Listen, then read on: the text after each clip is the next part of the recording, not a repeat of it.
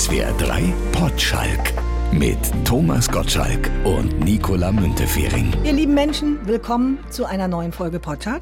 Thomas, Bindestrich, wie waren die langen zwei Wochen? Waren das zwei Wochen, ja? Ja? Du hast mir gefehlt, du wirst lachen, aber ich könnte das ja jeden Tag hören, wenn ich wollte. Wenn ich Sehnsucht hätte, könnte ich irgendetwas tun, um das zu hören. Du sprichst im Konjunktiv. Ja, ich, ich tue es nicht. Soweit so weit bin ich noch nicht, dass ich mir selber zuhören muss. Wenn ich mich hören möchte, erzähle ich mir was. Dir ist es vielleicht eben gar nicht aufgefallen, aber ich habe absichtlich gesagt, Thomas Bindestrich. Denn mir ist aufgefallen, wenn du Mails schreibst, dann machst du das auf typisch amerikanische Weise. Du schreibst nicht lieber, liebe, hallo oder so, sondern immer Name und dann den Bindestrich. Ja. In Bindestrich und dann geht's angewöhnt. weiter. Das stimmt, ja, ja. So kriegst du amerikanische Mails immer Thomas und Gedankenstrich und dann what I wanted to talk to you about. Die Amerikaner machen das so. ja, ne? ja, weil dieses lieber ist so altmodisch und, und, und hey oder hallo finde ich dämlich. Also insofern Ja? Name und Dings, ja. Ich finde das eigentlich auch gut. Äh, Mit meiner Tante in Amerika schreibe ich auch so. Und nachdem ich jetzt ein paar Mails von dir bekommen habe in diesem Stil, habe ich es ja auch probiert. Aber, aber hier so in unseren Breitengraden, ich finde, das fühlt sich immer noch komisch an. Ich habe da immer Angst, dass das so ein bisschen unhöflich ist. ja, aber ich habe vor nichts mehr Angst. Nein, aber wenn man so dem Chef mailt, Chef, Bindestrich, wann gibt's eine Gehaltserhöhung? Ja, Weiß ich schreibe ja dann Hugo oder Manfred. Chef habe ich noch nie geschrieben. wie viel, ich sage immer, wie viel Geld muss ich mitbringen, damit ich auftreten darf? Ich bin ja in Frührente. Ja, aber wenn dir die Leute Mail schreiben, ist doch immer sehr geehrter Herr Gottschalk, lieber Herr Gottschalk, Hallöchen, Herr Gottschalk. Nein, ich krieg so Anrufe, wo, wo sich die Leute wundern, dass ich dran bin. Ja, ich, ich habe schon mit ihrem Vorzimmer gesprochen. Da möchte ich mir gerne wissen, mit wem die gesprochen haben. Ich habe kein Vorzimmer. Also faszinierend. aber das denkt man natürlich. Ein Ja, Typ klar. wie du hat doch fünf Vorzimmer. Ne, Ich habe ich hab mehrere Zimmer, aber da ist keins davon ein Vorzimmer. Also, wir können uns doch angewöhnen, Name und Bindestrich. Ich find's auch nicht schlecht. Finde ich okay, das ist neutral, das ist freundlich, das ist nicht irgendwo pampig. Also Nikola, Gedankenstrich, Ja. wann geht's wieder los? Jetzt geht's los. Jetzt geht's los. Ich wollte dir noch was erzählen. Wir haben in der letzten Woche im Radio in der Sendung über so kleine Pedanten gesprochen. Die kleinen Pedanten in uns. Wir wollen das manchmal nicht, aber wir haben so, haben so kleine Ticks, wohlgemerkt abgegrenzt von den wirklichen Zwängen, die manche Leute haben, die auch behandlungsbedürftig sind, aber weg davon diese, diese kleinen, vielleicht auch liebevollen Ausbrüche, die wir manchmal haben, wenn Dinge genauso sein müssen, wie wir es wollen. Eine Hörerin hat zum Beispiel geschrieben, die ist so eine, so eine Entfusslerin. Immer wenn sie Leute sieht, die irgendwo ein Haar auf dem Pullover haben oder so, dann muss sie dieses Haar wegmachen. Es geht nicht anders. Sie muss es wegmachen.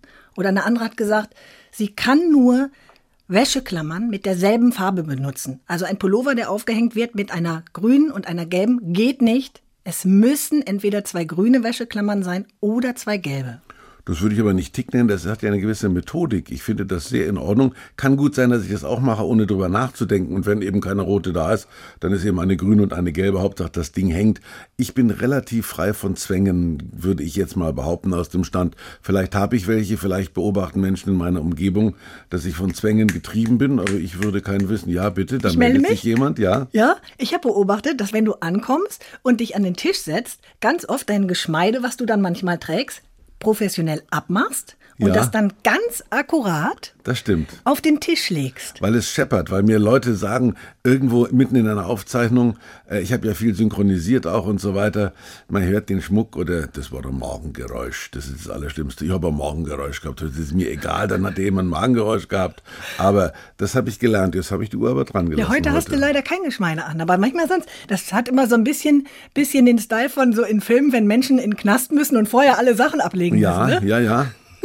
gut, das kann ja gut sein. Das ist aber kein Tick. Und nachdem ich mein Geschmeide selten ablege, konnte das nie ein Tick werden. Also das mache ich nur deinetwegen hier, damit es nicht scheppert. Okay. Nicht, dass irgendein Hörer, ein pedantischer Hörer schreibt, in Gottschalk Podcast scheppert es immer. Was ist denn das? Ist das eventuell sein Geschmeide?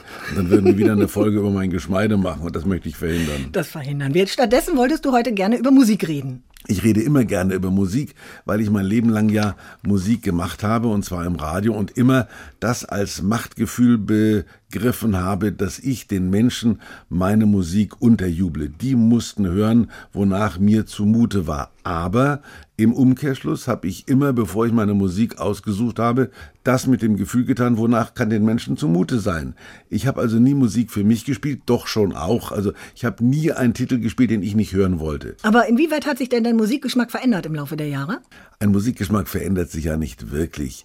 Also du kannst gewisse Präferenzen haben und da gibt es einen sehr, sehr großen Unterschied zwischen, ich sag mal, meiner Generation und den nachwachsenden Generationen.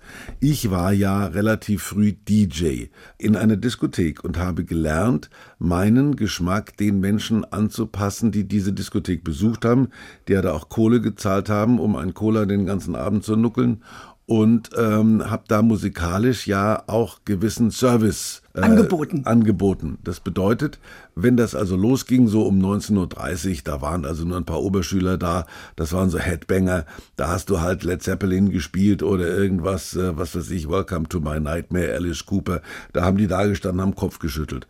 Äh, also nicht, nicht, nicht, also, weil sie gerätselt haben, was das soll, sondern weil sie also ihre Haare entlüftet haben. Das waren die Headbanger. Und dann wurde das natürlich irgendwo immer voller und dann wollten die natürlich auch ran an die Mädels und dann gab's die berühmte langsame Runde. Schwuffen? Ja, da hast du dann entweder hast du gespielt Nights in White Satin oder du hast Lady in Black gespielt, Uriah Heep, da konnte man notfalls auch noch Foxtrot drauf tanzen. Und dann gab es in der Tat diese, diese Fox-Runden, also Leute, die sich nicht gleich ranschmeißen wollten. Da war dann Gloryland, dum, dum, dum, over in the Gloryland. Gibt's ja in verschiedenen Versionen. Kenn ich alles und, nicht. Und, ja, ich weiß. Und dann gab es allerdings, je später der Abend, desto langsamer wurden die Runden. Und dann kam dann von den Tanzveranstaltungen in der Umgebung kam dann diese normalen Menschen, die ich ja immer noch im Kopf habe, wenn ich, wenn ich im Radio oder im, im Fernsehen oder wo auch immer auftrete. Und die haben einen ganz speziellen Musikgeschmack, der relativ schlicht ist. Die hatten dann meistens Anzüge an, kamen vom Tanzen. Bei manchen waren die Anzüge schon verknittert, weil sie sich gekloppt hatten auf der Toilette. Und, und dann kam die und dann kam ab und zu einer, ich werde es nie vergessen, der, ich habe ja meine Sachen schon damals auf der Carnaby Street gekauft. Ich war ja immer so ein, so ein Modefreak, dedicated follower of fashion. Und dann hat mich der so an der Diskothek, hat er mich so am, am, am Schlawittchen gepackt und runtergezogen. Spülmonia, Roland W. Und dann habe ich gesagt, nein, jetzt doch nicht. Ich zieh dich runter. Und dann haben, dann haben die mir Schläge angedroht. Und ich Was? dann, Monia, Das ist doch gespielt. Mo, na klar habe ich's gespielt. Ich habe doch nicht mit meinem Leben irgendein Led Zeppelin verteidigt. Wo käme ich denn dahin? Ja, vielleicht legst du irgendwann demnächst auch nochmal Schlager auf. meinen größten Fernseherfolg im letzten Jahr habe ich mit 50 Jahre deutsche Hitparade gehabt. Das ist eben einfach dann so. Und da saß da Marianne Rosenberg und ich muss sagen, ich war relativ textsicher. Nicht nur bei den späteren Sachen wie Er gehört zu mir, sondern auch bei diesen frühen Werken da. Nimm den goldenen Ring von mir. Ich meine, das hast du irgendwo in deiner DNA drin, ohne es zu merken. Und ich muss ja auch sagen, ich war damals natürlich, als ich selber noch Konsument war, mit 17 war ich natürlich Beatles-Fan und Kings und Marmalade und was es da alles gab. Also mehr die englische Abteilung. Aber wenn du die Charts gehört das, die Hitparade. Hier sind die Schlager der Woche. Im Bayerischen Rundfunk, dann war eben Platz drei, war dann eben Roy Black mit Irgendjemand liebt auch dich oder wie das hieß, weiß der Teufel. Und da habe ich gedacht, oh, das finde ich aber prima. Das hätte ich jetzt nicht gedacht, dass ich auch irgendjemand habe, der nachts von mir träumt. Und François Sardy fragt den Abendwind, wo das Glück beginnt, aber frage nicht, woran es manchmal zerbricht. Daran ist ja nichts falsch an dieser Ja. Frage. Die kann man sich auch heute noch stellen. Und als ich dann François Sardy sehr viel später irgendwann getroffen habe, war ich begeistert. Aber anscheinend ist es ja so, dass je älter wir werden, sich unser Musikgeschmack auch verändert und wir irgendwann zwangsläufig mit 80 beim Schlager landen. Nein, das ist nur so, dass du mehr Verständnis hast. Also ich würde mir ja nie äh, die größten Hits von Marianne Rosenberg runterladen, sondern es ist immer noch Cream oder, oder Jimi Hendrix Warte oder was ab, weiß ich. Thomas, warte ab. Sie kriegen dich auch noch. Ich habe hier nämlich eine Studie von britischen Wissenschaftlern der Uni Cambridge und die haben herausgefunden, dass unser Musikgeschmack mit uns altert. Mit 80 sind wir anscheinend, hört zu, in der Schlagerschublade angekommen. Die fünf Phasen des Musikgeschmacks. Ich referiere. Nummer eins, Phase Intens. Das ist Pubertät, Rebellion, Punk und Metal. Akademischer Unsinn. Phase 2, Contemporary, junges Erwachsendasein, RB und elektronische Musik. Da bin ich hängen geblieben. Phase 3, Mellow, die sanfte Phase. Wir sehnen uns nach Liebe, wir gründen eine Familie und wollen langsam tanzen. Dann kommt Phase 4, Sophisticated, im mittleren Alter, Jazz und Klassik. Und dann Phase 5, Unpretentious im reifen Alter. Ist uns alles egal, steht hier. Wir lassen uns gehen, auch musikalisch und hören eben Dummes Schlager. Zeug, dummes Zeug. Also wir mischen das Ganze und unsere Generation hat eben gemischt. Ich bin heute in einer Situation, wo ich sage, hier ist mir durchaus ein Schlager aus meiner Jugend, den ich damals als kitschig empfand, heute eine willkommene Erinnerung an eine gute Zeit. Aber wenn ich Ten Years After höre, Love Like a Man, dung, dung, dung, dung, dung, dung, dung, dung, dung, dung, dann ist das nach wie vor gute Musik. Ram Jam, Black Betty kann ich zu jeder Tages- und Nachtzeit hören. Das heißt, dass ich auch Klassik, dass ich auch Jazz eigentlich weniger. Ich bin einmal, ich bin ein großer Fan von Eric Clapton, aber der hat mal in, in der Londoner Royal Albert Hall ein, so ein Blueskonzert gemacht mit so kubanischen Trompetern. Das habe ich nie ausgehalten. Also die zwölfte gestopfte Posaune habe ich dann gesagt, lass mich jetzt gehen nach Hause. Und Oper und so, Operette? Ja, na, Operette nicht. Operette ist tot. Also der Fett aus Dingster oder sowas, das war ein Irrtümer der Musikgeschichte. Aber klassische Oper, also ich sag mal, Lohengrin ist großes Musiktheater. Und wer, und wer Pictures of an Exhibition von, von Emerson, Lake and Palmer hört, das ist ja, Mussorgsky ist ja ein Klassiker. Und, und The Great Gates of Kiew ist große Musik, ob von Emerson, Lake and Palmer oder von Mussorgsky, da schaust du, gell? Ja. Aber ja, wenn du diese Dramatik zwischen Elsa und Lohengrin begreifst, dann ist das großes Kino. Das ist wie The Bridges of Madison County. Und das ist für jedermann zugänglich. Und ich finde, diese Breite ist genau das, was einen Menschen ausmacht. Und die ist eben leider nicht mehr vorhanden. Ich habe ja gerade gesagt, dass die Headbanger von 19.30 Uhr in der Diskothek in Kulmbach im Old Castle, die mussten ja bei Roland W. auch durch und sie haben das geschafft. Und dann hast du irgendwie, wer du von Peter Maffay, weiß ich noch, da war der Peter Maffay sogar in der Diskothek und hat mir ein Mädchen ausgespannt, will ich ihm nie verzeihen. Ja, Moment, Moment. Die hieß Mona. Erzähl. Nein, das ist 100 Jahre her. Aber grundsätzlich, Mona. die Mona, die Mona hat der Maffay weggeschleppt. Auf jeden Fall war es eben so, dass ich das überlebt habe. Ich habe den Maffay überlebt, der Maffay hat mich überlebt. Und ich habe ja die ganzen Menschen dann später auch kennengelernt. Es war doch so, als ich zum Rundfunk kam, hatte ich Feindbilder. Also Roy Black war für mich das Feindbild des Kitschsängers. Dann habe ich den irgendwann kennengelernt. Der Mann hat schwer darunter gelitten, dass er eigentlich Rockmusiker werden wollte, aber es nie gepackt hat. Und irgendwann kam ich am Wörthersee in irgendeine Kneipe, da saß Roy Black. Da hat er gerade dieses Schlosshotel am Wörthersee gemacht und ich habe irgendwelche Supernasenfilme gedreht oder ich weiß nicht mehr wie und warum ich da ankam. Und dann saß der Mann äh, schwer vom Alkohol gezeichnet und hat gesagt, ja, hier bin ich, schlag mich nieder, du machst mich doch immer fertig. Sag ich, wieso? Ich hatte bei meiner Radiosendung natürlich damals im Bayerischen Rundfunk ein paar Feindbilder. Das war die Bildzeitung, das war Black. Und immer wenn du in irgendeiner Form äh, zeigen wolltest, was für eine coole Sau du warst, hast, Hast du auf Roy Black gemacht? geschimpft. Ja. Und dann muss ich sagen, das ist auch keine Legende, als Roy Black dann den äh, frühen Tod gestorben ist in irgendeiner Fischehütte alleine, verlassen von der Menschheit, habe ich ein schlechtes Gewissen gehabt. Und ich habe seiner Mutter, die ihn mir persönlich vorgetragen hat, den Wunsch erfüllt, den Nachruf auf Roy Black bei seiner Beerdigung zu halten. Ich habe, weil ich dem ganzen Mann mein Leben lang Unrecht getan habe, das war ein Musiker mit einer Schmalzstimme, der hat halt gesungen ganz in Weiß mit einem Blumenstrauß oder weiß der Teufel was anderes und hat damit wahnsinnigen Erfolg gehabt, aber er wurde nie glücklich damit. Er war immer unglücklich, dass er ein unverstandener Rock'n'Roller war. Als ich zum ersten Mal ähm, Howard Carpendale im Fernsehen interviewt habe, habe ich gedacht, so jetzt mache ich ihn endgültig fertig.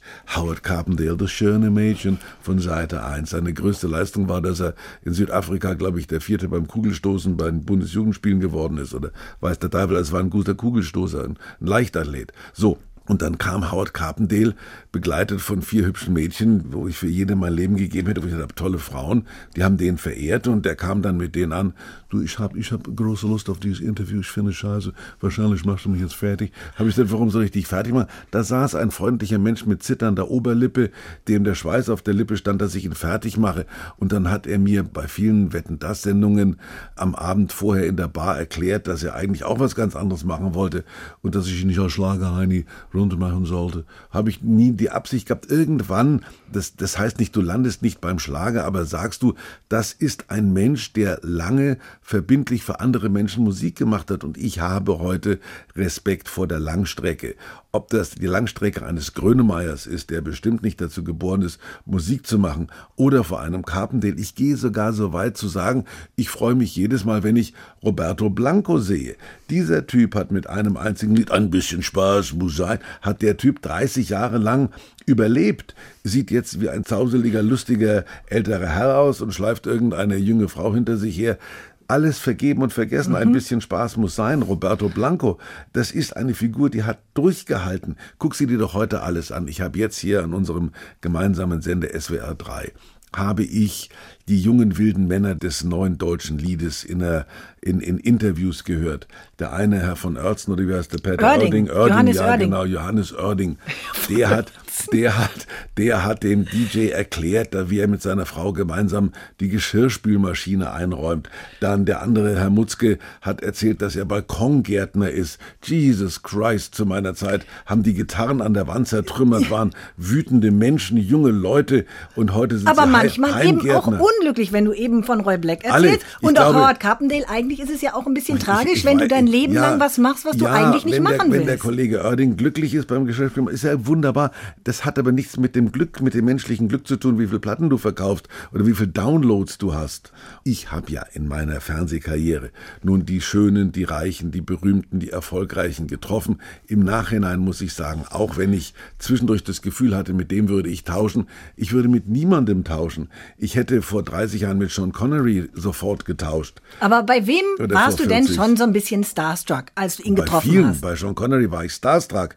Heute ist der Mann 90, was ich nicht sein möchte, bin alt genug, verkauft seine Villa in Saint-Tropez für 30 Millionen und war James Bond. Ich erinnere mich noch an ihn, du schon nicht mehr. Doch. Ja, naja, Sean klar. Connery habe ich schon ja, mal gut, gesehen. gut, gut, gut. Aber das sind alles Figuren, den habe ich noch beim Golfspielen gesehen. Aber der ist ja Schauspieler. Welche Musiker? Ich wollte mit keinen Musikern tauschen. Ich habe.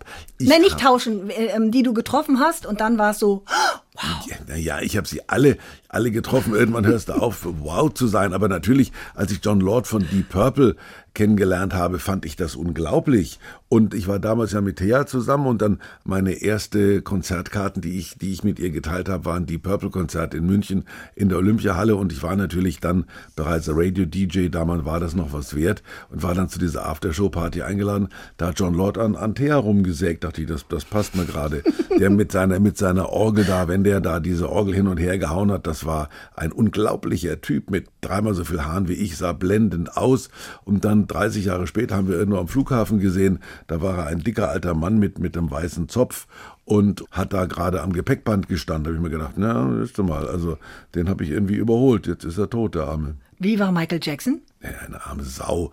Michael Jackson, das hast du eben gemerkt. Ich habe noch nie jemanden erlebt, der so tief gespalten war in seiner Persönlichkeit.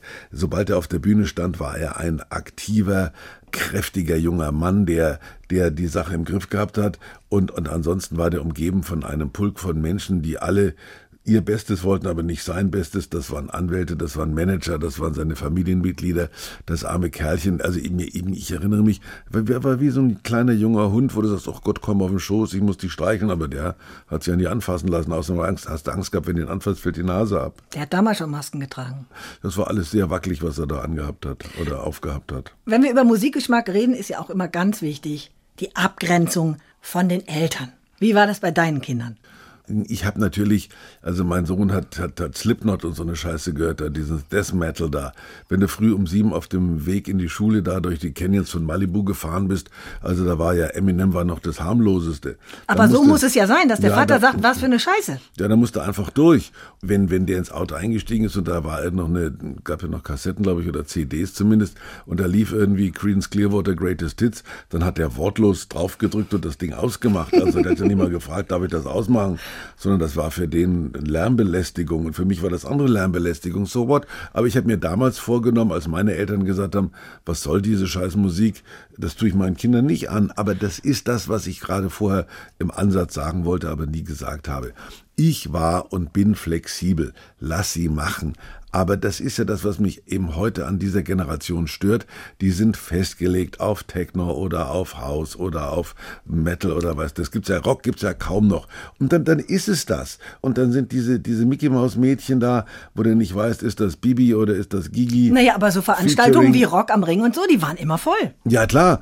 Aber das sind die. Es die, gibt sie also noch. Natürlich gibt sie's. Die finde ich ja auch prima. Wacken. Das sind eben Menschen, die auch im Matsch irgendwie. Ich war mit meinem Sohn ein paar Mal in Coachella. Das ist eben natürlich dann, dann sagst du, gut, Green Day, die machen mal zwischendurch Musik, wo ich sage, ja, das ist auch noch meine Welt. Ruf noch mal Wacken. Ich wäre Wacken, aber ich, aber ich äh, wehre mich einfach gegen diese Musik, die einfach nur industriell erzeugt wird und dann weißt du genau, da sitzt irgendwo einer an irgendwelchen Maschinen und, und, und, und haut die Beats raus. So das sind halt Musikgeschmäcker. Die, das ist ja keine Musik, ist Ja, sagst Geschmack. du, sagst du gerade. Hast du noch gesagt, bei meinen Söhnen habe ich mir vorgenommen, ich möchte da doch das, etwas toleranter ja, sein. Wenn du das analysierst und sagst, guck mal, jetzt hat der alte Bob Dylan ist Nummer eins der Albumcharts gerade. Da sitzt ein uralter Mann auf seinem Barhocker und murmelt was vor sich hin, zupft auf der Gitarre rum, braucht kein Mensch. Aber da ist irgendwo, dass der Mann Literaturnobelpreisträger ist, interessiert niemand. Aber da ist irgendwas dahinter. Und ich bin auch überzeugt, ich höre ja auch Musik, von denen ich sage, ja, das ist ein schönes Lied, das ist gut gemacht, da will auch einer was sagen, auch teilweise deutsche Sachen. Manches ist auch ganz lustig. Das Ding, das Ding. Also das ist, mein Ding, das ist ganz okay. Und wenn die Rolex tickt und mir, ich sehe gut aus, ich habe einen Hut auf, das ist auch ein guter Reim irgendwie. Also heute bin ich gut drauf, ich habe einen Hut auf, sage ich ja prima, das könnte mir auch eingefallen sein.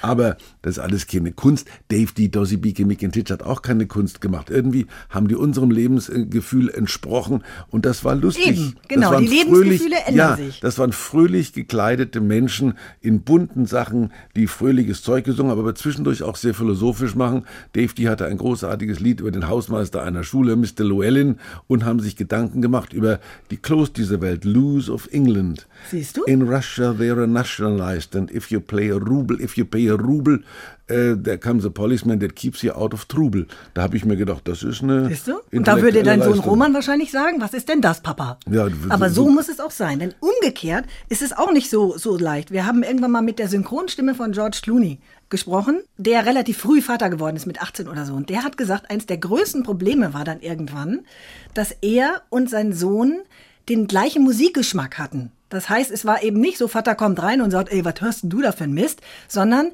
sie waren sehr ähnlich. Und er hat gesagt, dem Sohn hat das gar nicht gepasst. Der wollte sich viel lieber abgrenzen können und hätte lieber einen Vater gehabt, der mal sagt, was ist denn das für ein Mist? Das ist der Unterschied. Du hast mit der Stimme von George Clooney gesprochen, ich habe mit George Clooney gesprochen. Ich habe ihn so an der Hüfte gehabt, habe gedacht, da ist er ein bisschen weich. Das hat mir gefallen, habe ich gedacht. Ja? ja, George Clooney hat eine weiche Hüfte. Echt? Aber er hat auch eine deutsche Stimme, die Ärger mit ihrem Sohn hat. Ja, siehst du. Ich bin auch mal rausgeflogen aus dem Auto wegen meines Musikgeschmacks. Rausgeflogen ja. sogar? Mehr oder weniger, also ehrlich gesagt eher die Kassette. Da war ich bei meiner Tante in den USA und habe damals Two Life Crew gehört. Das war so eine ganz, ganz böse Rap-Kombo mit obszönen Texten, die ich natürlich damals überhaupt noch gar nicht verstanden habe. Und da sind wir so auf dem Highway gefahren und haben die Carpenters gehört. Und irgendwann hat sie gesagt, möchtest du deine Musik mal einlegen? Die Carpenters. Ich liebe die Carpenters. Und dann habe ich gesagt, ja gerne, habe meine doch Kassette. die arme Carpenter. Ja, aber die hat toll gesungen. Ja, genau. Aber nicht gegessen. Fand meine Tante auch. Und dann zu viel ich, gesungen, zu wenig gegessen. Das bringt ja auch nichts. habe ich meine Kassette reingeschoben und dann lief Two Life Crew. Nach ungefähr drei Minuten ist sie rechts rangefahren auf Ich dem Highway und hat gesagt, raus, diese Kassette wird sofort entsorgt. Ja, Ich musste es machen und durfte dann erst wieder einsteigen. Parental Guidance oder was? Das Genau. War, ja. Übrigens, Two Life Crew war die ähm, erste Band, die auf einem Album diesen Hinweis hatte. Also so ein Eltern, wie sagt man, wie sagt Mhm. Ja, man ja, auf ja. Deutsch? Naja, so sozusagen. Parental Advisory nur nur unter, unter Aufsicht Erwachsener zu Ja, hören, so wegen, wegen obszöner Texte. Siehst ja, du? Diese Harmlosigkeit, unter der unser einer groß geworden ist, die ist vorbei.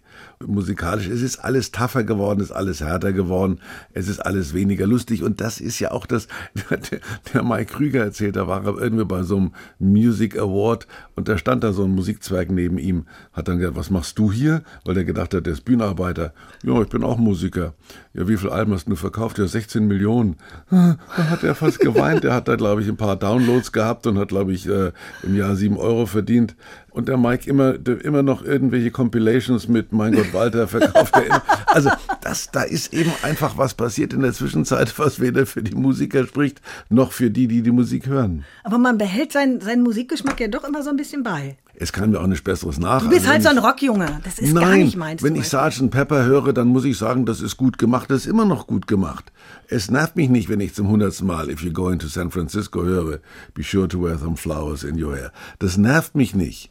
Und wenn ich höre, das schöne Mädchen von Seite 1, sage ich auch, na lass ihn singen.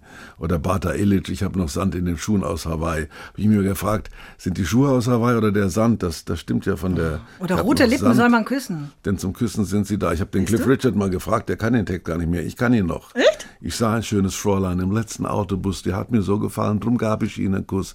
Heute ist das schöne Fräulein schon lange meine Braut und wenn die Eltern sagen, dann werden wir getraut. Rote Lippen, so, ja. Ey, Cliff Richard. Damit passt du zu 100 Prozent in eine andere Studie. Pass auf. Doch, doch, doch. Ach, Ich habe mich ja mit Studien befasst, das sage ich dir. Ah, hier, Analyse der New York Times, die besagt, unsere Teenie-Phase prägt unseren Musikgeschmack. Da Und bei haben Männern ist es so, dass die die Songs äh, am liebsten mögen in der Lebensphase zwischen dem 13. und 16. Lebensjahr, vor allen Dingen 14-jährig. Rote Lippen soll man küssen, war ein Hit, als du 14 warst. Tatsächlich? Ja. Ja, na, mag sein. Ja. 1964, richtig, ne? Keine Ahnung. Da warst du aber 14, meine ich. Das stimmt, das weiß ich noch, aber wann, wann das Lied aktuell war, weiß ich nicht. Und bei Mädchen ist der Schwerpunkt im 13. Lebensjahr. Tatsächlich, ja. Na, die, die damals 13 waren nicht, die sind ja heute 60, die ich dann auch noch kenne, ich meine. Ja, siehst du? Aber man hat immer noch diese Songs im Kopf. Bei mir ist es auch noch Whitney Houston damals. Ja. So ungefähr. Mhm. Ich habe ja dieses ganze Theater mitgemacht mit diesen ersten Boys Groups, Bay City Rollers, mein Gott. Da, Warst du neidisch?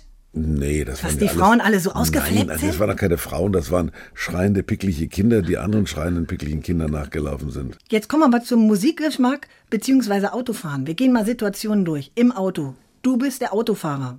Dein Beifahrer. Wie darf der sich verhalten in Sachen Musik? Darf der auch bestimmen? Ja, klar. Ich bin, das meine ich eben, diese Flexibilität, die man haben muss.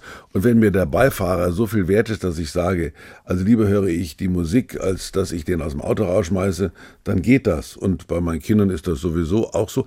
Ich bin ja auch interessiert. Es ist nicht so, dass ich sage, mich interessiert nichts anderes. Solange ich meine Drafi Deutsche CD dabei habe oder meine, keine Ahnung. Und wenn er dann auf der sechs Stunden Fahrt nur DJs hören will. Ja, dann, dann sage ich ja, ist es, ist es ein neues Lied oder Dann ist immer musst noch du das mal. gleiche? Bei Techno, also der Roman ist ein großer Techno-Fan, dann sage ich immer, ist das immer das gleiche Lied oder hast du schon, ist es schon das nächste? Nö, das sind schon vier verschiedene. Die- Ich habe Moby mal interviewt in der Wüste von Arizona. Ich war bei, beim Konzert bei dem. Ja, Was machen ist die Leute? toll. Ja, da, da Hat dir nicht sitzen- gefallen? Das war, war, war alles okay, aber ich könnte dir kein einziges Lied nachsingen. Yesterday kann ich immer noch nachsingen. Siehst du? Das sind, das sind so Beats, das ist, das ist eine Geräuschkulisse. Da kannst du vielleicht irgendwie. Man kann aber pumpen. gut dazu wippen und schnippen. Gut dazu und wippen, gut dazu wippen. Uts, da gehe ich uts, auf eine uts. Schaukel im Kinderspielplatz. Ach, Thomas. Da kannst du gut wippen. Bist du so ein Konzertgänger? Na, eigentlich, eigentlich bin ich faul geworden. Ich bin der einzige lebende Zeitzeuge, der in einem KISS-Konzert eingeschlafen ist, glaube ich. Da war ich so müde Im Stehen. im Stehen. Ein halbes KISS-Konzert verpennt. Ich, ich war auf zwei Konzerten, zwei großen. Einmal Prince damals, der allerdings echt nach 45 Minuten von der Bühne gegangen ist. Das war nicht so doll. Und äh, Depeche Mode. Oh ja. Da hatte ich sogar einen Backstage-Aufkleber. Und ich hätte nach dem Konzert mit meiner Freundin Backstage gehen können. Ich habe aber am nächsten Tag eine Lateinarbeit geschrieben und habe gesagt, nein, danke. Also siehste, Modus, die Art und Weise. Kannst du es dir vorstellen? Mode. Ey. Es ist natürlich so, ich habe viele Konzerte gesehen. Ich habe Queen live gesehen. Ich habe ich hab also wirklich, das waren schon große Erlebnisse. Die Beatles habe ich nie gesehen. Die Stones habe ich gesehen in ihrer späten Phase. Und da muss ich sagen, es macht immer noch Spaß, diese alten Säcke da rumtanzen zu sehen. Ach, Da das ist so gar nicht meine Musik, du. Ja, aber es ist, was ist deine Musik? Also Jamiroquai ist genau meine Musik. Gut, okay. Kennst du? Und Bruce Hornsby. Ja, I love Bruce verraten, Hornsby. ja, habe ich jetzt gespielt letzten Freitag. Kennst du den? Na klar. Kannst du nicht mal. Na. Wenn der nochmal ein Konzert spielt, geh mal hin. Das ist das einzige Konzert, auf das ich echt gerne gehen würde. Irgendwann mal Bruce Hornsby. Ja, der ist auch schon älter, glaube ich. Ich glaube ja, aber der kann so toll Klavier spielen. Mhm. Wegen dem wollte ich jetzt nochmal anfangen und habe mir im Internet so, so Tutorials angeguckt, wo Das- die Tasten so Gott, gefärbt ja, werden. klar, ne, ja. für The Way It Nein, Is oder nein, Look nein. Out Any Window. Aber ach, Ja. ich hab's nicht gekonnt. Ich war bei der Frau Noll in der Klavierstunde. Clementi Sonatin und Hahn- und Fingerübung, das bringt was, aber nicht die War sie streng Tasten anmalen. mit dir? Nö, die war, glaube ich, damals schon 90, die ist heute 180. Kann eine Beziehung funktionieren, Thomas, wenn die beiden einen komplett unterschiedlichen Musikgeschmack haben? Klar, es kann sogar funktionieren, wenn sie auf Oper steht und er auf Heavy Metal oder was auch immer. Ich bin der Meinung, wenn man Musik mag, dann hält man alles durch. Also zwei Stunden Techno ist schwierig, aber ich schalte dann ab. Irgendwann hörst du das ja auch nicht mehr. Also insofern ist das egal. Und also meine Karina, die tanzt immer gerne und fängt dann mal an zu pumpen dabei bei Ava Max. Ich sag Jesus. Aber die, die hört sich zwischendurch auch meinen Krempel an. Und inzwischen hat ja ohnehin jeder die Chance, mit seinen Kopfhörern irgendwo unterwegs zu sein. Und man winkt sich, wenn man sich sieht in der Wohnung. Wir beide haben auch einen total unterschiedlichen Musikgeschmack, aber unsere Beziehung hält mindestens noch zwei gemeinsam, Wochen. einen gemeinsamen Podcast. So Das kann es gehen. Wir dürfen ja keine Musik spielen, das kostet Das ja Kohle. ne? Ist komisch. Nö, mir ist das. Ich kann ja, ich habe auf dem Hinweg Musik gehört, ich höre am Rückweg Musik. Was hast du ja, auf dem Hinweg gehört heute? Am Hinweg habe ich SWR 3 gehört, wie sich's gehört. Sehr gut. Was hörst du auf dem Rückweg? Wieder SWR 3. Da höre ich wahrscheinlich zweimal die gleichen Lieder. Und ich denke, gut, jetzt weiß ich wieder, wo ich bin. Siehst du? Du bist hier bei uns und wir hören uns in zwei Wochen wieder. Bis dahin wollen wir natürlich noch wissen, was das Leben uns so Uns so bringt. zuspült. Du weißt, wir Hast du orakeln das wieder. mitgebracht? Ach Gott, Wie immer. nein, Doch, nein. Thomas, Rituale sind ganz wichtig im Leben. Unsere Lebenskärtchen, sie sind hier. Ich denk an dich, ich kümmere mich um dich. Die werden natürlich wie immer vorher desinfiziert. Muss mich auch noch desinfizieren jetzt. Unter einmal unter den Arm. Oh, ich habe sie gar nicht so gut gemischt. Eine Dann so, eine die vom so. letzten Mal. War Nein. nein, nein. Es will ja immer eine andere Karte zu dir, weißt du? Es Die springt ja mir nicht dann immer- entgegen. Ja, ja. Du musst nur auf deine, wie immer, auf deine innere Stimme hören. Die, die sagt schon seit Jahren nichts mehr. Zwei oder eine? oder? Eine. Eine, also. Eine. Es ist vorbei. Jawohl. Es Da ist, steht nur, es ist vorbei. Es ist vorbei. Finde ich sehr hübsch. Schmerz, Einsamkeit, Gefahr so. steht da noch. Da unten drauf. All die doofen Dinge sind vorbei. Ach so, Das ist eine gute Karte. tatsächlich. Da haben sie gerade noch die Kurve gekriegt. Siehst du? Aber das ist so ganz klein. Das kann ein Mensch in meinem Alter gar nicht mehr lesen. Also wenn Du kannst besser lesen als ich. Du brauchst keine Brille Das beim stimmt. Lesen. Siehst du? So, jetzt ziehe ich auch mal. Auch vorbei. Schwäche zeigen ermöglicht Begegnung. Ach, ist das schön. Schwäche zeigen ermöglicht Begegnung. Das kannst du gleich zu deinem Akademiker-Quatsch da tun, von dein, zu deinen Umfragen. Die Studien meinst du, die ich extra für dich rausgesucht habe. Gibt so Studien. Da, da, also da, da, da sind, das sind Fördergelder verschwendet worden, befürchte ich. Wir können ja auch mal über Studien reden. Über Studien, ja. Ich bin dann der Studiendirektor hier. Herr Studiendirektor Gottschalk, wir hören uns in zwei Wochen. Da freue ich mich aber schon. In diesem Sinne, macht's gut. Es ist vorbei. SWR 3 Potschalk. Eine neue Folge gibt es jeden zweiten Freitag ab 12. In der ARD Audiothek und überall, wo es Podcasts gibt.